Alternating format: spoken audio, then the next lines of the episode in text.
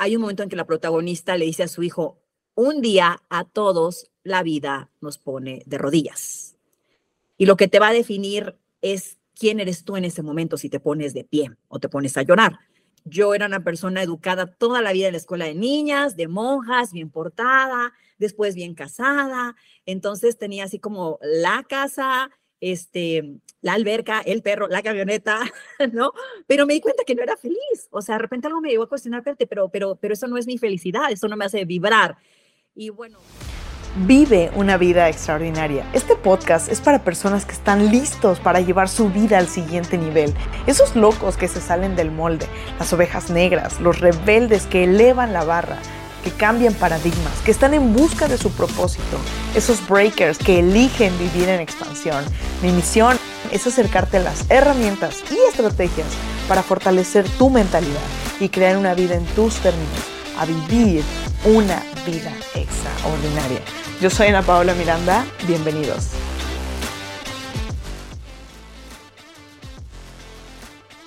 El día de hoy tuve conmigo a Julieta Enríquez quien es experta en construcción de equipos de alto rendimiento a través del desarrollo de habilidades y competencias de liderazgo como la asertividad e inteligencia emocional. Ha trabajado con empresas como TAMSA, Chernium, Grupo Velas, Coca-Cola, FEMSA, CFE, Nestlé, Carso, AMPI, DIFA, IMSS y COMEX. Es colaborador en prensa, radio y televisión, abordando temas de coaching, desempeño y de liderazgo. Es psicoterapeuta en manejo de emociones y estrés, meditación y técnicas de respiración profunda. Estudiante de neurociencias y practicante de mindfulness. También es escritora de el excelente, excelente libro Palabras para Sanar. El día de hoy hablamos de energía, tiempos de cambio, romper esquemas sociales y sistemas de creencia. Espero que disfrutes esta entrevista tanto como yo.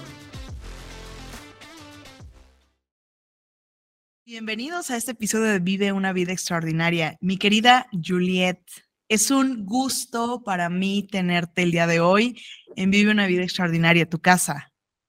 Ana Pau, yo emocionada porque tú tienes esa energía que contagia, entonces, bueno, siento que ya estoy así como que on fire, lista para compartir y justo extender esta llama. Acabas de mencionar algo que me gustaría con lo que me gustaría arrancar, porque sé que te acabas de meter a una a estudiar y a meterte a aprender stand-up. Cuéntanos un poquito de esto, porque sin duda requiere mucha energía. Sí, fíjate que bueno, em, los tiempos de cambio nos invitan, es opcional, digo, eh, el cambio es permanente toda la vida, no es la constante, pero la evolución es una decisión a través de tu propia transformación. Entonces, para que haya esta transformación, los seres humanos necesitamos un desarrollo de habilidades, que es genial porque todos traemos ya por lo menos un talento. No hay nadie que llegue al mundo sin talento, ¿ok? Pero el talento, o sea, ¿cuántas personas talentosas, fracasadas conocemos? El talento no sirve de mucho si no le desarrollamos habilidades. Por una parte, la habilidad técnica respecto a lo que haces. Y por otra parte, lo que a veces las personas no ven y es a lo que yo me dedico, el desarrollo de soft skills estas habilidades blandas como la creatividad, la asertividad, la inteligencia emocional, el liderazgo, todo esto es lo que va a apalancar el talento. Entonces es talento más habilidades por experiencia, las horas de vuelo, te da la competencia. Eh, ya soy competente en algo. Entonces, eh, y que, quería hacer una actualización de mis soft skills y dije, ¿por qué no? Si yo amo el teatro, soy fan de ir al teatro, me metí a clases de materias como impro, improvisación, que eso me encanta porque es como inventarte historias, sacarte el cuento, darle la vuelta, o sea, te trae como, wow, rápido, me encanta. Esa me fue muy bien. Esa lo tienes por naturaleza, es tu soft e, skill. E, esa pues uno está en el día a día con esto, ¿no? Pero el, el stand-up que tiene, eh, bueno, no hay como una traducción porque justo eh, los stand-ups más famosos tienen que ver con la gente de Inglaterra, Estados Unidos, y es básicamente ironía, sarcasmo, ¿no? De la realidad. O sea, ¿cómo vamos a hacer algo gracioso de esto que me podría hacer llorar? Entonces, en México pues sobra, porque escuchas las noticias de este país, digo, me río o me pongo a llorar, ¿no? Si no fuera el mío, me estaría riendo. Entonces, me metí al stand-up y es justo tener esta capacidad de burlarte, de reírte. Ahora, en México, no sé, un tanto en Latinoamérica, pero en México si te pones a escuchar y ver stand-up, pues digamos que trae una carga muy fuerte del llamado lenguaje soez, ¿verdad?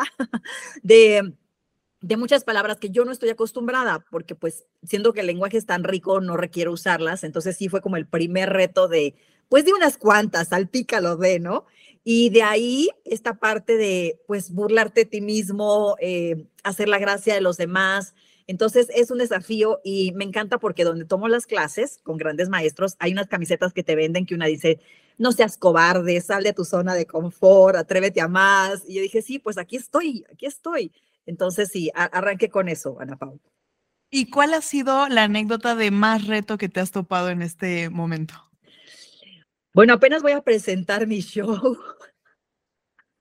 O sea, te tomamos la materia y presentamos una rutina, así se llama, ¿no? Un stand-up cinco minutos ante público. Em, entonces, lo que yo noto es que estando acostumbrada a estar en conferencias hasta para mil personas en vivo, eh, entrevistar muchos artistas, ¿no? Incluyendo a Ricky Martin, que me cayó re bien, gobernadores y demás. Subir en ese escenario me pone las manos a sudar, me pongo muy nerviosa, pero ya una vez que estoy arriba, pues dices, de hecho, nuestra función se llama A ver qué sale. Nos dijeron, chicos, ¿cómo quieren que se llame su función y todos los alumnos? A ver qué sale. Porque es, es, muy curioso. Fíjate que entre mis compañeros hay un maestro, un catedrático de la UNAM, que es todo propio el señor, ¿no? Em, y entonces, em, cuando le nos preguntaron a cada quien por qué vienen a stand-up, él dijo, bueno, pues a ver, todo propio. Y dice, es que la verdad, o sea, yo doy clases en la universidad y yo escucho que dicen puras pendejadas. Entonces vine a aprender a hacer unas cuantas mamadas para conectarme con mis alumnos y todos así como que, ok, esto es disruptivo, se trata de hacer algo que nunca habías hecho, pensar diferente y atreverte a sacar eso valiente que todos tenemos. Completamente. Yo coincido muchísimo contigo en ese sentido porque creo que sin duda eh, hay que tomarnos la vida en serio, pero no serios. Totalmente. encontramos si no acabas de enfermo. Así es, completamente. Oye, mi querida Julieta, sin duda tú eres una mujer que hoy por hoy tienes una trayectoria tremenda.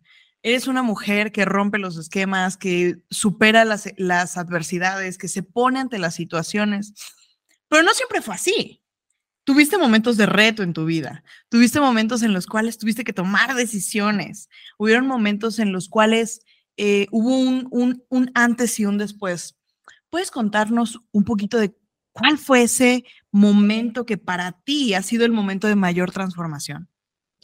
Wow, mira, de entrada em, me decía una vez un, un, colega, un director de empresa, oye Julie, es que estoy muy preocupado porque fíjate que mi sobrina, que la quiero, que la amo, es súper introvertida, súper callada, está en las reuniones de adultos, como que no siento que se adapta y yo, ¿cuántos años tiene? No, pues que tiene 15 años y la verdad es que parece ratón de biblioteca y no sé qué. Y le dije, ¿pero qué tiene? No, es que pues, necesita desarrollo habilidades, eh, porque él era director en una empresa eh, en el área de desarrollo de habilidades, ¿no? Un colega. Y le dije, pero pues no te preocupes, yo era así. O sea, me dice, ¿cómo? O sea, ¿cómo? Digo, sí, yo era súper introvertida, ratón de biblioteca, ¿no? Entonces, como que algún día algo te, te enciende.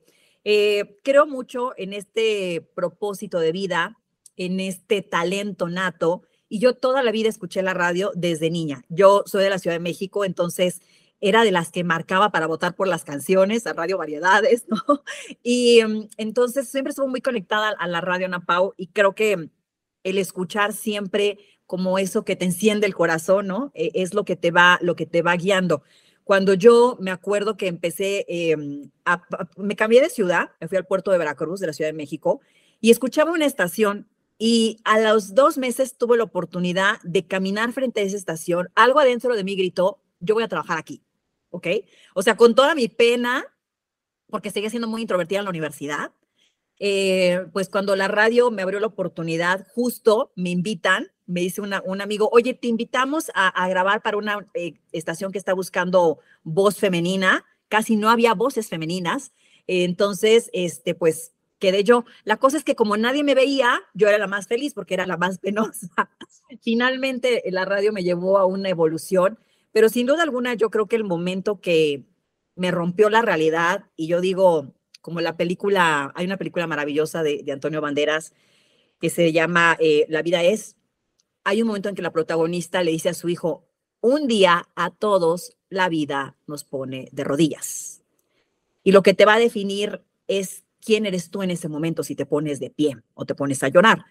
Entonces, yo creo que sí, yo era una persona educada toda la vida en la escuela de niñas, de monjas, bien portada, después bien casada. Entonces tenía así como la casa, este, la alberca, el perro, la camioneta, ¿no?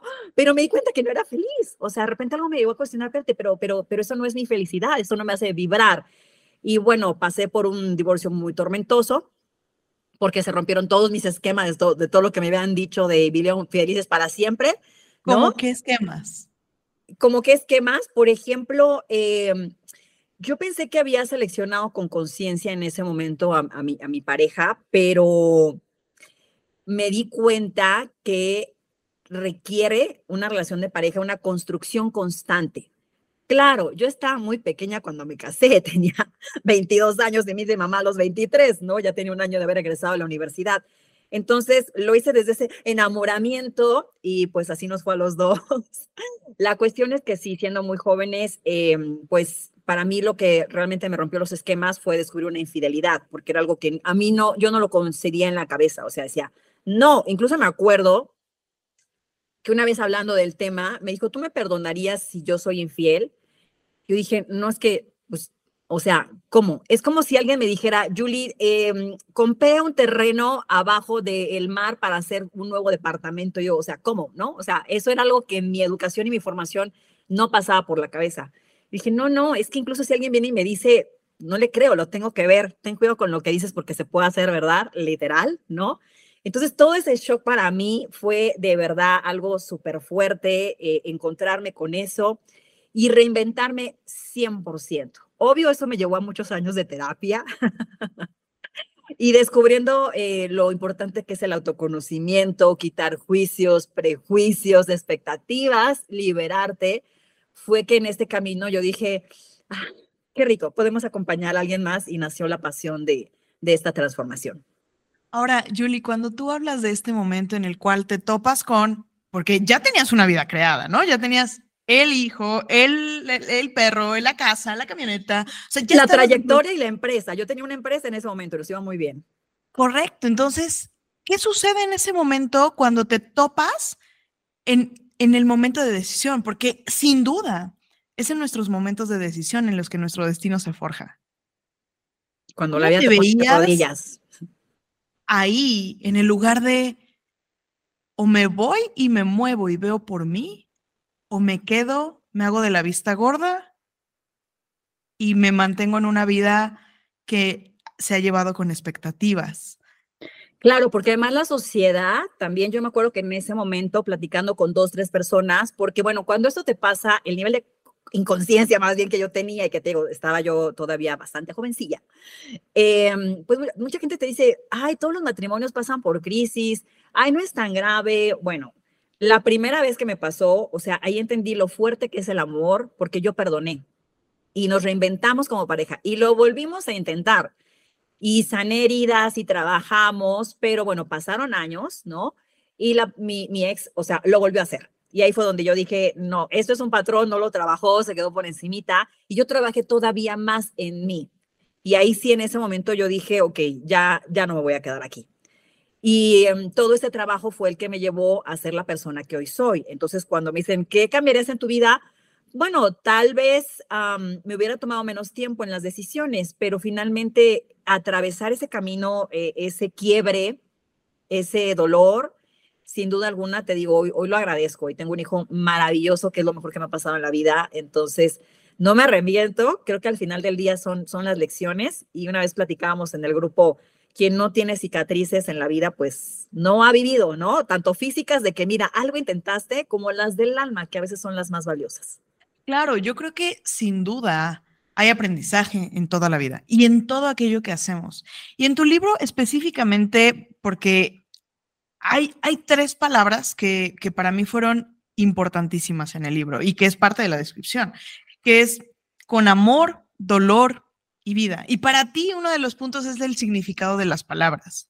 ¿Qué significaban estas palabras o qué significan para ti en, ese momento en el que las estabas escribiendo? ¿Por qué elegir esas tres palabras?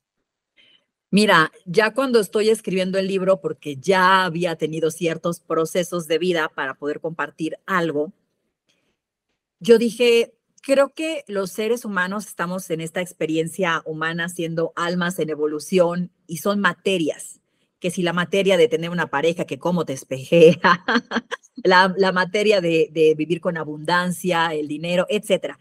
Entonces, eh, por eso entrevisté a autoridades en esos temas pero sí hago mucho hincapié en palabras como las que tú mencionas y empiezo con la conversación del dolor porque dije, a ver, la primera, nadie se escapa. En la vida el dolor es inevitable. El sufrimiento, cómo me hago víctima y harakiri, ese ya es opcional. Ese ya es opcional, completamente. Ese ya es opcional. Pero, pero el dolor, la etimología es bien poderosa. Lo que llega te golpea, pero te pule. Entonces, ¿por qué sacarle al dolor que puede ser un gran maestro?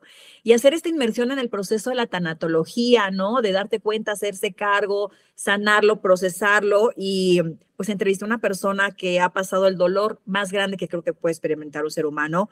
Y fue esta gran periodista Virginia Sendel, cuando ella en una Navidad se le muere la hija y se le muere también su nieto. Y, y además, el que sobrevive a los 15 años muere ahogado.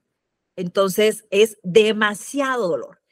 Y yo le estaba buscando a Virginia para entrevistarla y cuando me dan la oportunidad antes de la entrevista de asistir a su conferencia, ella empieza diciendo, esta fundación Micho y Mao, que ha salvado a miles de niños quemados, nació del dolor y se convirtió en un acto de amor. Y yo dije, ¿cómo un dolor se convierte en un acto de amor? Cuando lo procesas, lo integras y lo sanas, te vuelves el más compasivo, empático, y estás listo para acompañar a alguien más.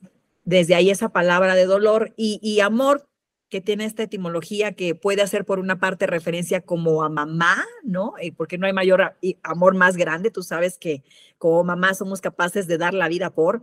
Y, esta parte de amor, o sea, es, es con vida, es lo contrario a la muerte, o sea, el amor nos alma y, y trasciende. Entonces, son esas dos palabras conectadas a la vida que pues esta experiencia tan maravillosa que estamos en el día a día, ¿no? Y que puede ser bien divertida. Y es que sin duda, fíjate que yo resueno mucho contigo en este, en este momento. Y hace unos días platicaba con uno de mis coaches y le decía específicamente, creo, creo que la vida lo que hace es nos pone ciertos retos, oportunidades, que nos pone la situación más drástica, más, más fuerte, y que en ese momento tenemos justo, es un momento de decisión, pero en el momento en el que lo sobrepasamos, es como, check, nivel desbloqueado. Literal, mira, yo creo que una de las mejores formas de pasar por esta experiencia es ver a la vida como un tablero de juego. Entonces, en este tablero de juego, ¿qué tengo? ¿Con qué cuento? Y si quiero algo más, pues aprender quién tiene un tablero de juego así para poder entonces hacer como el role model. Mucho del crecimiento que limitamos y no vamos es un miedo al éxito, un miedo al crecimiento, un miedo a que, bueno, es que si yo soy grandioso, exitoso, maravilloso, saludable, mira lo bien que me va, te empiezan a envidiar, dejas de pertenecer a ciertas conversaciones y es muy incómodo. Y además, por ejemplo, creo que, a ver, te estás cuidando y tú llegas con los mismos amigos de siempre que están con la chela, la torta, la carnita, etcétera. Y tú llegas con tu vida sana, O sea, ¿qué te van a decir?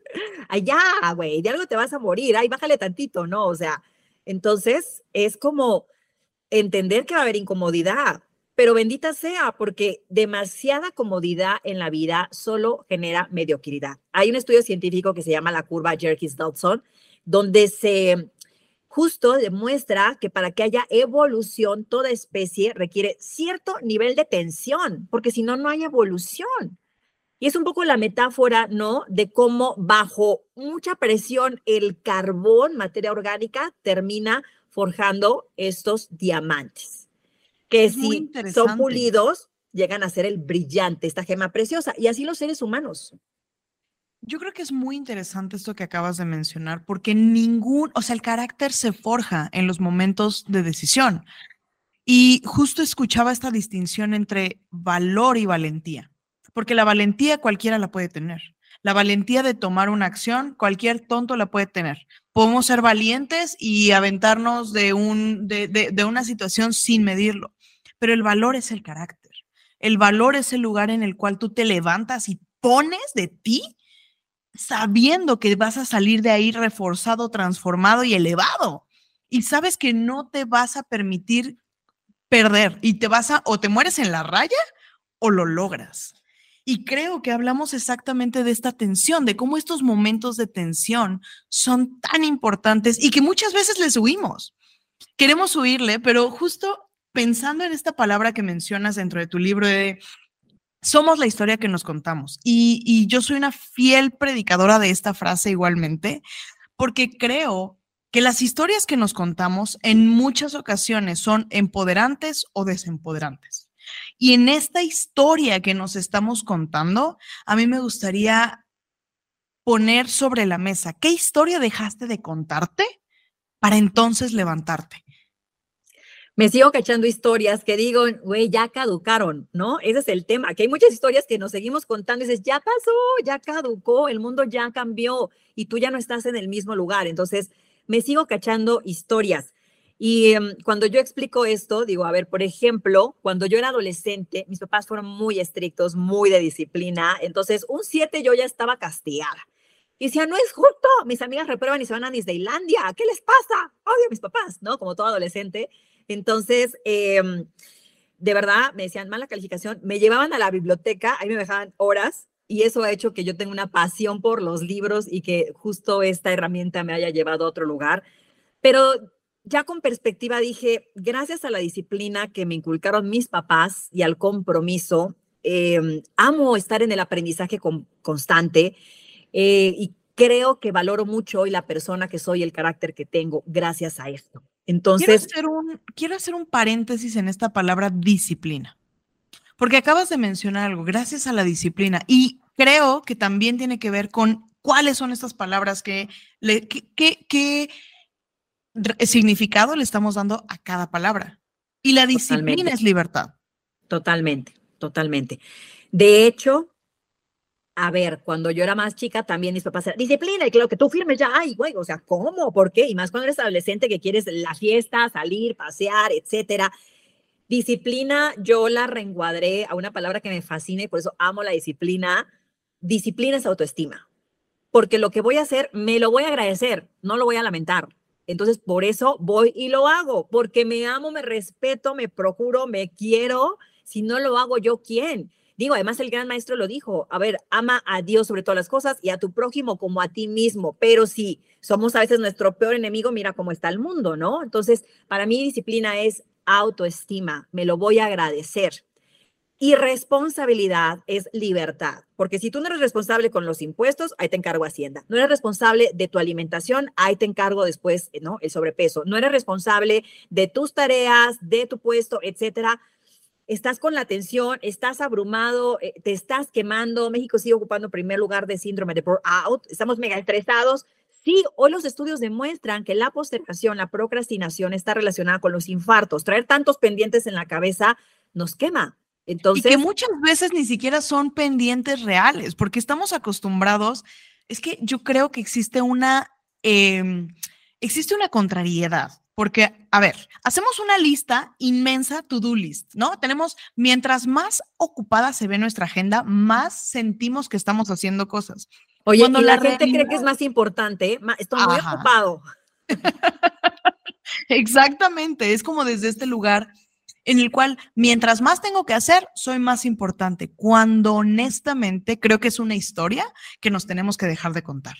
La historia que nos tendríamos que contar es cuál es mi resultado, cuál es el resultado que realmente quiero. Y a lo mejor en lugar de 10 cosas que tienes que hacer para ese resultado, vas a hacer una que ni siquiera habías pensado. Pero es una forma distinta. Cuando hablas de estas listas de hacer, hay un estudio muy interesante donde las personas entraban a un cuarto, creo que lo hizo Harvard, eh, un cuarto blanco sin absolutamente nada, donde les dijeron, cuando usted entra al cuarto, le vamos a dar 15 minutos para pensar. Y cuando usted salga, nos cuenta qué pensó. ¿Ok? Adentro del cuarto solamente había una cosa, una cajita de esas que dan toques, toques. A ver, casi 8 de cada 10 personas se puso a electrocutarse, ¿no? A ver qué se sentía, a ver cuánta descarga aguantaba, porque es una realidad, natura humana. Preferimos hacer que pensar. Pero si piensas, te vas a la estrategia. Y entonces tienes más claridad para priorizar, haces menos desgaste, eres más efectivo, ¿no? Entonces es, es ir a veces contra el reptiliano, ¿no? Esta parte más instintiva, visceral, animal que cree que estamos en la era del hielo, come, descansa, otra palabra. Entonces. Pero creo que está completamente relacionado a la palabra que utilizas, que es amor. Porque claro que no podemos estar encerrados con nosotros mismos si no tenemos un amor por nosotros. ¿Cómo te sentirías al estar en un cuarto con alguien que no te llevas bien? Y muchas veces las palabras que nos estamos diciendo son palabras que no le diríamos a nadie. Son palabras que, eh, ay, es que eres bien pende, es que eres bien no sé qué, es que eres, ah, claro, otra vez. Y esos son los momentos en los cuales nos estamos apaleando todos los días y claro que quién va a querer estar con alguien que te maltrata, ¿no? Totalmente. De eso se trata mi rutina de stand-up. Imagínate, ya siendo coach casi 15 años, todas las historias que tengo y hablo justo de, de todo esto, ¿no? Esta historia que nos contamos, cómo caemos en el terrible lugar cuando culpamos a alguien más automáticamente soy la víctima y cuando estoy en el comodísimo trono de la víctima estoy cediendo a mi poder y es como si la vida te da la oportunidad de ir a las grandes ligas, estar en el partido de cierre y tú te quedas en la banca, ¿no? Y perdieron, o sea, entonces es como tener este coraje que nace del core, del corazón y decir, me la voy a rifar, me voy, me voy a lanzar. Igual y no llego, pero por lo menos ya no me quedé en el mismo lugar, que en realidad hoy quien no está tomando decisiones y dando pasos, no se queda en el lugar, se está quedando atrás porque el mundo va muy rápido y no para de avanzar. Fíjate que justo mencionando o haciendo un poco de referencia a esto que estás diciendo, el día de ayer mientras estaba leyendo, una de las cosas que diferencian a los líderes de cualquier otra de un seguidor es esta capacidad de tomar decisiones, porque normalmente un líder toma decisiones rápido y fácilmente, porque sabe cuál es el claro objetivo principal. Y justo un seguidor tiene esta situación de no poder tomar decisiones. Y ahorita hablabas de este trono de el, la víctima. Exacto. Este trono en el cual quitamos la posibilidad y decimos, es que fue responsabilidad externa porque nos duele reconocer y muchas veces el punto es el dolor de reconocer que yo soy el creador de mis circunstancias, yo soy el director, yo soy el, escritor y yo soy el actor de esta cuestión que se llama vida. Entonces, si voy a hacer estos tres papeles, por lo menos voy a, a escribir una historia interesante, porque mayoría de las veces estamos escribiendo historias y está, más bien, estamos viviendo historias que quién sabe qué se fumó el que le escribió. Totalmente, el nivel de, de, inconsciencia. Y es que vivimos con el, es que yo esperaría, es que se supondría, es que tú deberías. A ver, esas expectativas nacen siempre de nuestras necesidades no atendidas porque nosotros somos los únicos que podemos voltear hacia adentro y acomodarnos dejándonos de tanto cuento para hacer algo diferente. Y cuando mencionabas al líder, la gente prefiere un jefe que un líder porque el jefe le dice qué hacer, ¿no? Pero el líder lo impulsa a crecer. Y evidentemente en el coaching ontológico siempre decimos, la conversación del líder, cuando la puerta se cierra, la luz se apaga, a veces está que se lo lleva la Porque dices, qué miedo tomar esta decisión y no vas a caer bien, pero tú sabes que es para el bien de todos. Entonces, no está sencillo. Claro. Ahora, Pensando en esta historia, en ese momento de transformación en el cual llegas a hacer todos estos cambios en tu vida, de un momento a empiezas a tomar decisiones, a dejar de contarte historias, también nos encontramos un villano, ¿no? Nos encontramos a estos villanos y tenemos un interno, un, eh, em, un externo y también un íntimo. ¿Cuáles fueron estos enemigos para ti? ¿Adentro o afuera? De todos, de todos. Mira, estos, estos lecciones que nos da la vida, que a veces pueden ser muy fuertes, me han enseñado a agradecer hasta los enemigos, porque son los que nos enseñan a ver a veces a palos de qué estamos hechos y hasta dónde podemos. ¿No? Tener una perspectiva más amplia. Entonces, a veces esas personas que te quieren poner el pie, que te tienen envidia, que no les parece los cambios que quieres hacer, que, que tú quieres crecer y ellos no, están en la incomodidad, pues son los que te demuestran a ti mismo, a través de esas lecciones no gratas, no amables, de, de qué estás hecho. E internos, pues te vas entrenando en cachar esa, esa vocecita, ¿no? Ese villano esa voz que brinca y que a veces te dice, no, pero ¿quién te lo va a creer? No, pero no eres suficiente, pero no es el momento, pero mira, tú ya no estás de moda, pero ese, y ya cuando lo cachas, le dices, la chingada, o sea, ya, cállate, ¿no? O sea, aprendes como a reinterpretar la historia y no dejar esa voz malvada. Completamente. Y creo que sabes qué sucede, que últimamente la gente tiene muy de moda esta, tenemos como sociedad esta palabra de eh, el impostor syndrome o el síndrome del impostor, cuando realmente es simplemente una excusa social para poner algo que viene desde una necesidad humana, una necesidad humana real, que es la necesidad de, claro, todos tenemos miedo, claro, el, lo, lo desconocido da miedo, es parte de nuestro instinto, porque es la forma de protección. Es la forma en la cual nuestro cuerpo, nuestra mente aumenta la posibilidad de supervivencia. Si fuésemos sin miedo, ¿cuántas realmente? Vamos a pensar esto. Si no tuviéramos miedo, ¿cuántas veces estaríamos en la calle y podríamos ponernos en riesgo en una circunstancia que nos pudiera llevar a la muerte?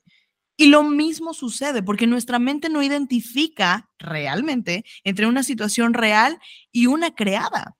Entonces, las historias que nos estamos contando, mayoría de las veces, son peores que la historia per se. Y quiero regresar a este momento en el cual hablas acerca de, cuando se reinventan, cuando te reinventas junto con, con tu expareja. Y hubieron dos historias, ¿no? Hubieron, hubo una historia en la cual dices, probablemente esto funciona y yo voy a cambiar y me voy a reinventar. Y también existe otra historia en la cual ¿cómo veías o qué era lo que, lo que podías, podías visualizar en cambio?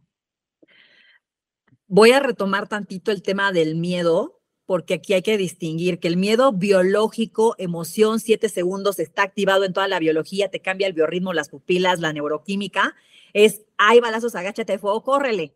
De ahí en fuera, las historias que nos contamos en la cabeza y nos llevan a la, a la histeria, realmente es algo inventado, ¿no? Los posibles futuros catastróficos que yo me estoy armando y que en el 99% de las veces no van a pasar, a menos que muy intensos, tú mismo los vas a crear. Pero al final del día, o sea, si tus sueños no te dan miedo, te están quedando muy pequeños. Esos miedos, esas decisiones que temblaban las rodillas, son las que realmente nos demuestran lo grande que es la vida y la grandeza de cada ser humano. Cuando hablas de, ese lapso de, la vida en pareja, yo en, en esa primera ocasión me quedé porque mi hijo estaba muy pequeño, tenía cinco años, y yo dije, no le quiero quitar al papá, porque me parece que es una figura paterna importante en este momento y yo creo muchísimo y mi vida día a día me encomiendo a Dios. Si bien soy una divulgadora científica, mujer de ciencia, estudio neurociencias, creo mucho en, la fuente, en Dios. Y yo sí hice una conexión de decirle, dime si me tengo que quedar y algo más tengo que aprender aquí, o si es momento de que me vaya y aquí se acabó esto y te la rifas allá afuera solita, ¿no? Como mamá soltera.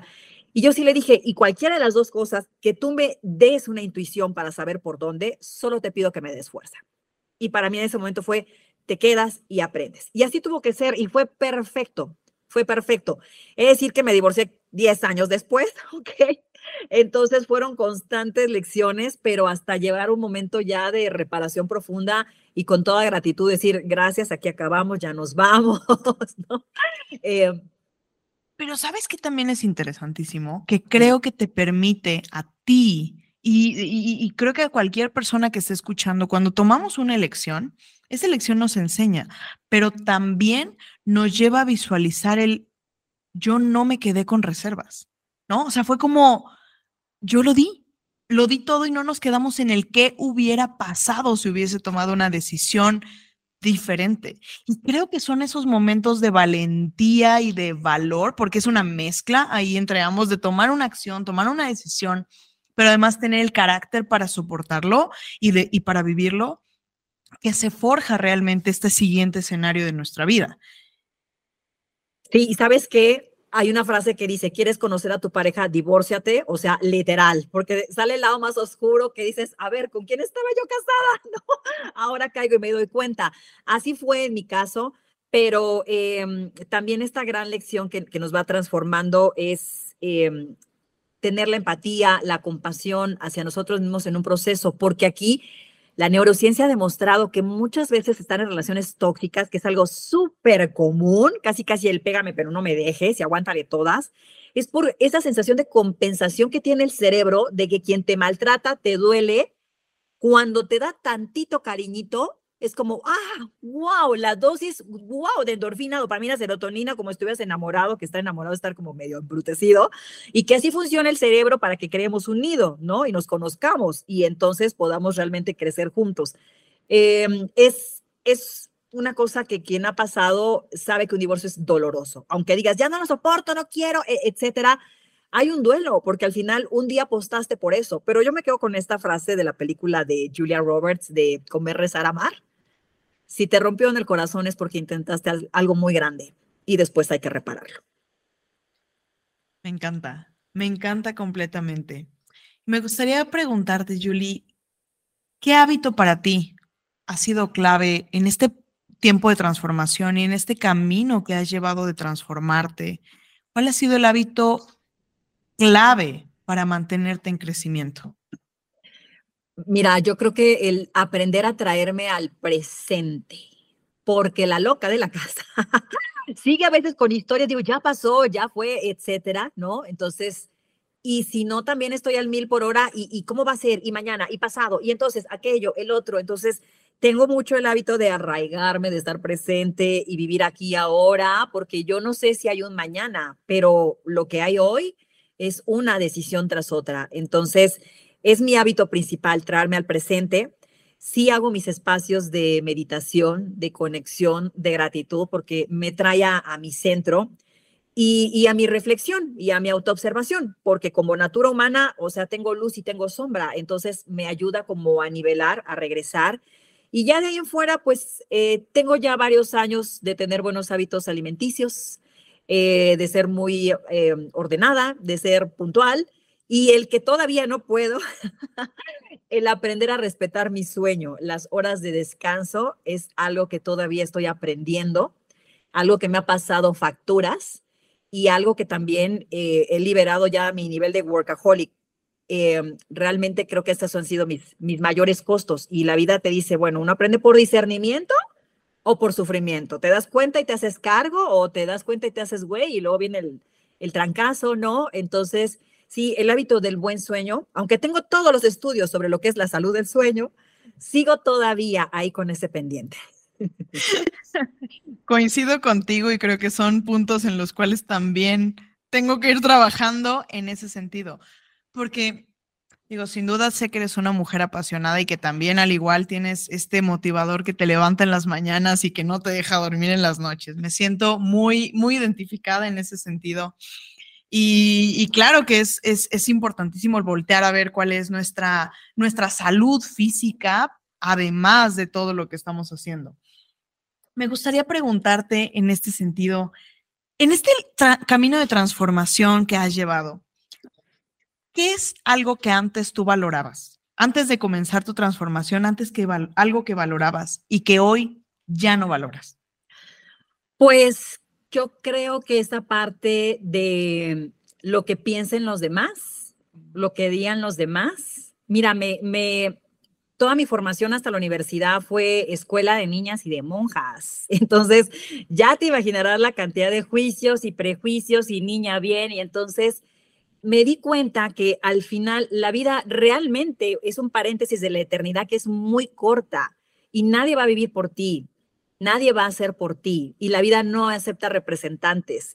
Y la gente en su lecho de muerte de lo único que se arrepiente es de lo que no hizo. Entonces, para mí el hábito de generar conciencia, que es la cosa más difícil para un ser humano, aprender a estar conscientes para llegar a ser congruentes, que el día que lo hagamos tendremos otra humanidad, eh, me ha invitado justo a escuchar más a mi corazón y decir sí o no a cada decisión con más congruencia y no estar en qué se esperaría, qué se veía bien, qué va a encajar con los demás, qué les va a gustar. Entonces, tener autenticidad, wow, si el reptiliano está programado para pertenecer a una manada y las neuronas espejo para parecernos a los demás, que alguien diga, yo quiero ser auténtico, o sea, ya empieza ahí la primera batalla interna, ¿no? Pero justo nos da libertad y mientras más personas digan, a ver, este soy yo, llegas a un punto en que dices, afuera no necesito nada porque adentro está mi fuerza y mi motor, pero es ir contracorriente en una sociedad consumista. Pero esa libertad no, no la cambio por nada, Pau. Y creo que es un hecho que por un tiempo vas contracorriente, pero llega un momento en el que has fortalecido el músculo a tal grado que realmente comienzas a darte cuenta que la autenticidad es volver a tu esencia real. Y mientras más seamos los de contracorriente, llega un momento en que dices, ¡ay! Pues esta es la nueva corriente. Esa es la nueva corriente. Exactamente. Creo que esa es la clave. Porque nos hemos contado muchas historias como sociedad, nos hemos contado muchas historias que son al final bullshit rules. Son reglas que, que seguimos tomando como, como reales cuando nos hemos dado cuenta de que como sociedad eso nos ha afectado. Eso nos ha llevado a un lugar de mucho dolor. Totalmente. Y en muchos sentidos. Por ejemplo, lo veo en el día a día en las empresas, porque el 90% de mi trabajo es adentro de, de, empresas en equipos de alto desempeño. Y el problema que ha sido en los últimos años, atraer, desarrollar y retener talento. Y que empezó tal vez hace algunos años la corriente de los millennials, pero hoy los centennials tienen no negociables, ¿no? Y al principio era ahí estos squinkles, chamacos, o sea, claro, veníamos de unos baby boomers y, y, y, X que estábamos en el deber ser, tiene que cuando me jubile. Entonces, estos chavos dijeron, o sea, ¿de qué me hablas? Mi papá, o sea, no se ha jubilado, sigue pagando hipoteca, yo no veo los resultados, está enfermo, está acabado, o sea, muchas cosas que nos cuestionaron, ¿de verdad? ¿De verdad esto es la vida? Perdón, pero un día se termina y te quedaste sin tus vacaciones, sin el amor de tu vida, acomodado con no sé quién, o sea, estamos muy limitados. Entonces, hoy estas nuevas generaciones meten este workplace wellness, ¿no? El bienestar, porque el trabajo es maravilloso cuando pones el talento en acción. Aunque te saques la lotería, trabajar es una maravilla, pero te tienes que apasionar por eso que haces y es lo más saludable. Entonces, cuando aprendes a encontrar todo esto y viene el propósito de vida, haces tu proyecto de vida, tienes salud plena, física, mental, emocional, en un momento en que tenemos los números rojos en salud mental con depresión, ansiedad, eh, trastorno obsesivo compulsivos, relaciones tóxicas, adicciones y diciéndonos a la, a la OMS, señores, en el 2030 la salud mental puede ser una epidemia, me parece que vuelvo a lo mismo y estamos contracorriente, pero espero que un día seamos más los que podamos hacernos cargo de cambiar estos resultados. Y creo que vamos por un muy buen camino. Honestamente, creo que hoy por hoy el hecho de, de la pandemia específicamente nos permitió hacer highlight a todo esto. Hacer un highlight a que nos estaba llevando el tren, literalmente. Que mucha gente estaba metida en, en, en yo lo veo como es el, este río de la vida. Este río en el cual vas y dices, pues me voy flotando, voy nadando y voy yendo hacia donde me lleva la corriente pero que normalmente despertamos en un momento en el que hay una llamada de atención y mayoría de las veces la llamada de atención es estar frente a la catarata. Es estar frente a ese momento en el cual ya la relación se acabó, en la cual eh, estás viviendo una situación en tu cuerpo completamente desagradable, en la cual estás quebrado o en la cual no tienes tiempo, o en la cual tienes un hijo que se está metiendo drogas. O sea, son momentos en, en el tiempo en el que si tú no te mueves, la vida te va a mover. Porque ninguna historia, ninguna historia tiene, yo creo que algo es clave. Si esta historia tiene un primer protagonista y está el protagonista de la historia y vive arranca la historia y tiene perfecta salud, perfectas emociones, perfecto cuerpo, perfectas relaciones. Segundo acto, perfecta salud, perfectas relaciones, perfecto todo. Tercero, perfecta salud, perfectas emociones, relaciones. Va, a llegar un momento en el que dice, ¿quién va a ir a ver esta historia? Toda nuestra historia se trata de mejorar, de avanzar, de crecer y de desarrollarnos. Y en el momento en el que nos retamos realmente, en el momento en el que salimos ante este oponente valioso, este oponente, ahora sí, un worthy opponent, un oponente que dices, este sí vale la pena, que puede ser una situación en tu vida, que puede ser una situación en ti mismo. Ahí es en donde realmente forjamos el carácter. Me gustaría saber, Julie, en tu caso, ¿cuáles son las virtudes que más valoras de tu persona? Yo creo que la generosidad, es algo que, yo tengo muy arraigado. De hecho, eh, la primer entrevista que, que yo hago para el libro fueron por agenda La Felicidad con Jesse O'Connor, que se entrenó con Tal Ben Shahar, el maestro de la felicidad de Harvard, y um, que me dio una definición hermosa que te voy a compartir. Y la segunda fue ir a donde están las patronas, estas mujeres que desde hace más de 20 años, 24 por 7, cuidan, alimentan de su bolsa a los migrantes. Y de verdad me dio una lección de vida impresionante. Y pues es como una naturaleza mía, la generosidad y la vida me ha demostrado que todo lo que damos regresa multiplicado. Hace poco escuchaba en un diplomado que hice de conciencia de prosperidad un tip que me encantó. Em, eh, un alumno dijo, me estoy notando que puedo ser a veces un poquito tacaño, como que me está costando esto, y el maestro le encargó una tarea y yo dije, me encanta, lo voy a poner en práctica. Le dijo, te voy a, te voy a encargar que una semana, todos los días, dejes un billete de 20 pesos, no dos monedas de 10, un billete de 20 pesos en algún lugar donde alguien lo va a recoger. Y tú no vas a ver quién, tú no te quedas a ver quién recoge ese billete, tú lo dejas. Me dice, durante siete días. dije, ay, me encanta la idea. Y yo hice un compromiso conmigo de cada billete de 20 que me llega, lo voy a regalar, a dejar, a donar. A veces no lo hago diario, de repente junto varios y los, los hago, pero confío plenamente en esta fuerza de la vida que lo que das regresa. Y esa es una mini mesa, pero creo que cuando pones el talento, pones el corazón, pones el entusiasmo, la vida te sorprende de cosas maravillosas realmente. Entonces, queda tal vez lo que más aprecio de mí es, es que soy generosa y soy confiada. Tengo mucha confianza en la vida. Cuando tengo un resultado, logro algo, muy grande y él me, me pregunta, ¿cuál es el ingrediente de tu pastel? Como dijera Tony Robbins, digo, el mío es la fe. Tengo una fe ciega y absoluta. Digo, es, esto es, y bueno, la vida me ha llevado justo, ¿no? A este proceso de escucha al corazón y, Tú dale, tú dale, tú entrega todo. Algo bueno va a salir de todo esto.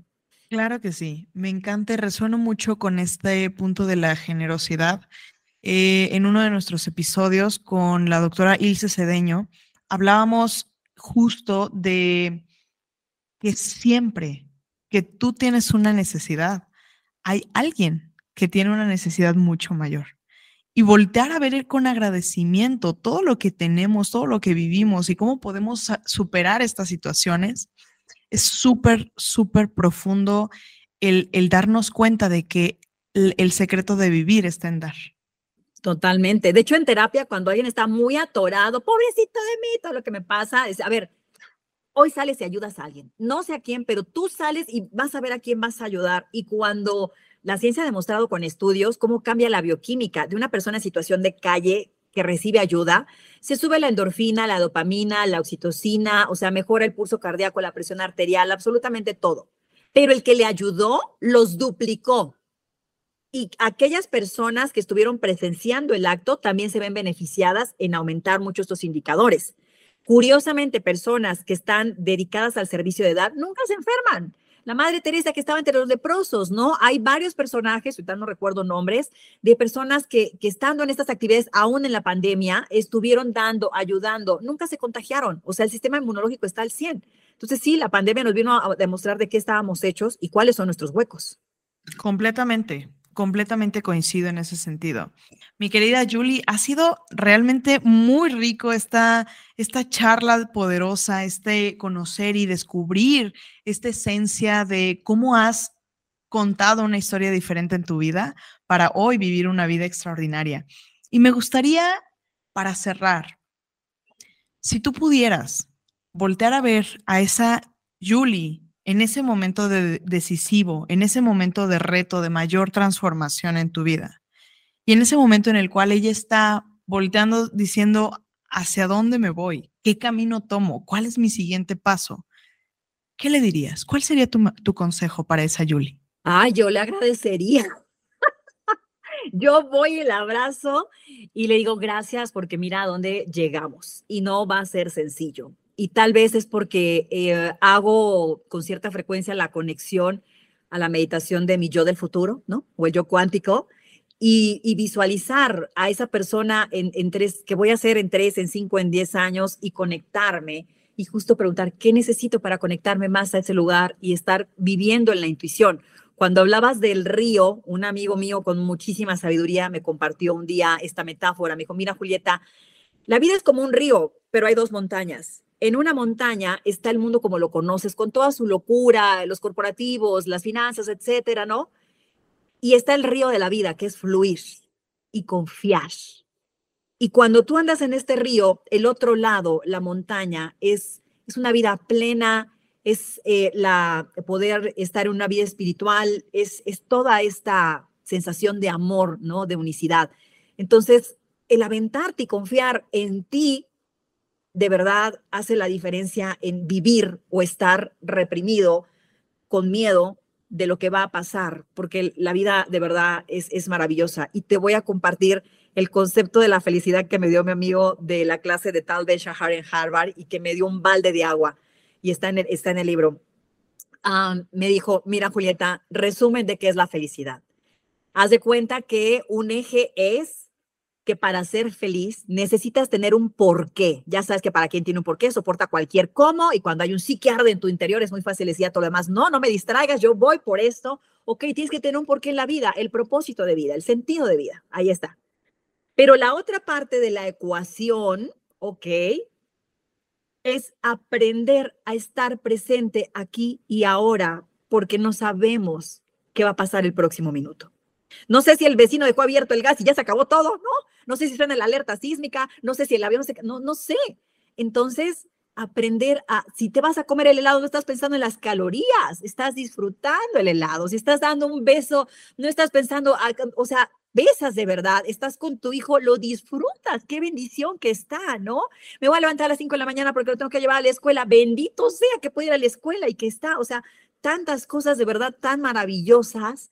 Y la generación de baby boomers y la generación X vivimos muy en el deber ser, tiene que. Cuando yo entré a directores de empresas, me decían, es que cuando me jubile, cuando me jubile, cuando, cuando te jubiles, cabrón, ¿quién te garantiza que te vas a jubilar? ¿No?